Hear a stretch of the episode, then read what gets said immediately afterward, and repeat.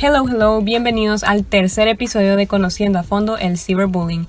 Mi nombre es María Fernanda David y en el podcast de hoy hablaremos básicamente del acosador o agresor en sí, las características que tiene, sus razones y el procedimiento. Así que, comencemos.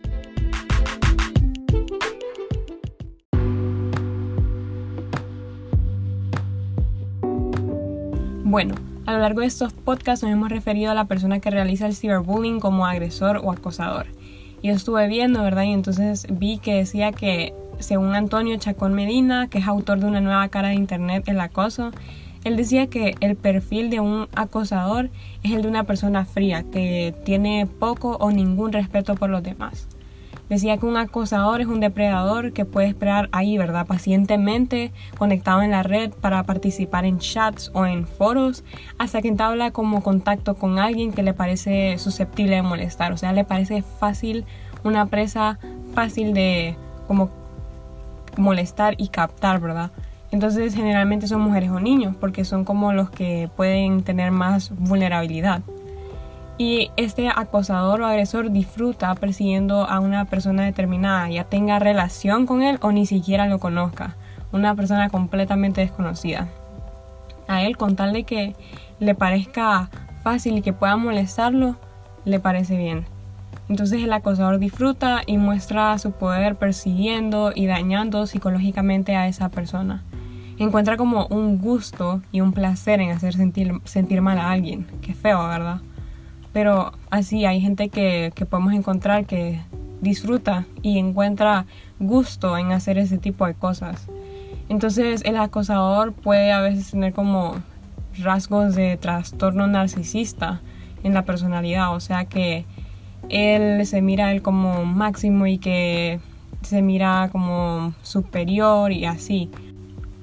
Entonces, hablamos un poquito de como la descripción del acosador, ¿verdad? Pasémonos al motivo el agresor se siente en una posición de poder, porque como está anónimo, entonces en las redes sociales, entonces él se siente con poder de que nadie sepa quién es y que pueda hacer todo de manera anónima y sin, según él, ningún riesgo, ¿verdad? Pero eso sea en la mayoría de los casos de que sea una persona anónima. A veces también nos podemos encontrar que son como que es un mismo, una misma persona que te hace, por ejemplo, bullying en la escuela y pues ahora se pasa también al, a, a las redes sociales. Y pues cuando es anónimo, esto le crea al acosador un pensamiento de que sus actos no van a tener repercusiones sobre él, que es como inmune, no va a tener problemas después. Y pues principalmente sus motivos son por una, a veces podemos ver que son por obsesiones amorosas, o puede ser por odio, por envidia, venganza o de no ser capaz de aceptar el rechazo todas estas razones o estos motivos por los que se puede dar ese como deseo en la persona de querer ciber, como dar, hacer ciberbullying a alguien, son por, si pueden ver, son por estos sentimientos como de no poder aceptar algo malo en tu vida. Entonces, todos, esos motivos giran alrededor de ese deseo de querer hacer sentir mal a otra persona porque yo me siento mal. Cosa que no es correcta porque yo más bien lo veo como algo que va alimentando tu odio y tu rencor, haciendo que empeores con el tiempo, que no crezcas como persona, que no aprendas que en la vida no todo va a pasar como vos querés y que a veces tenemos que saber que sí, que van a suceder como rechazos o que hay gente mejor o así, ¿verdad? Pero no hay que sacarlo en el internet con otras personas. Y pues así pueden ver cómo todo esto básicamente va girando alrededor de ese pensamiento de yo estoy mal, tú estás bien. Cuando la posición correcta debería ser yo estoy bien y tú estás bien. O sea, buscar que las dos personas estén bien. Pero eso rápidamente pasa a la posición de que el acosador quiere que, como yo ya lo he mencionado una y otra vez en estos podcasts, que yo estoy mal, tú estás mal. El acosador se siente mal, quiere que la víctima se sienta mal. Entonces el acosador es como un depredador moral, se podría decir, que plantea su relación con los demás como un juego mortal, como una partida de ajedrez en la que él mueve las piezas de los dos jugadores a su gusto. Lo primero que hace es atar las manos del otro jugador. Entonces así el otro jugador tiene, está bloqueado y no puede mover él sus piezas a su manera. Entonces el acosador suele ir perfeccionando esa técnica con cada una de sus víctimas, con cada movimiento que realiza, él va mejorando. Un acosador experimentado no comete errores la mayoría de veces porque cada vez pone atención en cada detallito para como hacer mejor el ciberacoso la próxima vez. Entonces usa como a veces también usa amigos o amigos entre comillas, ¿verdad? Usa gente que le ayude para su trabajo sucio sin dejar pruebas, ¿verdad? Entonces como va mejorando cada vez, ¿verdad? Entonces él ya no deja pruebas, es brutal y es seguro en sus actuaciones y no duda. Ya está seguro de cada paso y cada cosa que tiene que hacer la próxima vez.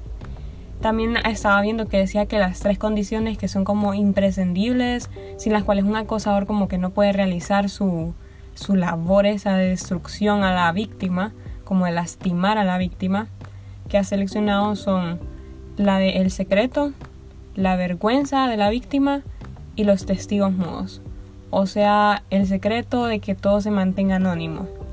La vergüenza de la víctima, que esa víctima lograr ese sentimiento de vergüenza en la persona que está molestando.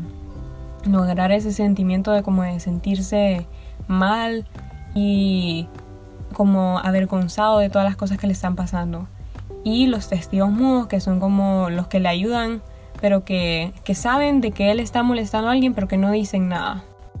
Pues por último tenemos los medios usados por el acosador. Ya que él está de manera anónima, va recopilando toda la información posible de la víctima. Cuánta información obtenga, pues eso ya depende de las habilidades que tenga y de lo que la víctima tenga expuesto en sus redes sociales. Una vez el agresor consigue acceder al correo, puede robar toda la información privada de la víctima e incluso sus datos y así sucesivamente hasta conocerle toda su información digital. Porque en el correo se encuentran a veces las claves de nuestras cuentas, los mensajes de las cosas en las que nosotros nos metemos y así un montón de información personal e información digital que uno tiene, ¿verdad? Entonces, así es como él va obteniendo su información y si quiere obtener más, pues se acerca al entorno de la víctima empieza como a buscar a través de los amigos, de los familiares, los compañeros de trabajo, los compañeros de estudio y los vecinos. Y así va agarrando más y más información. Por eso es que uno tiene que ser como precavido, como cauteloso con lo que sube al internet y tratar de siempre mantener cosas privadas en nuestras vidas.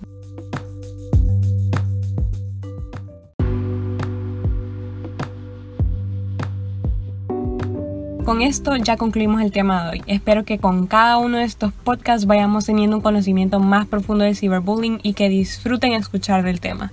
Nos vemos a la próxima y esto fue Conociendo a fondo el ciberbullying.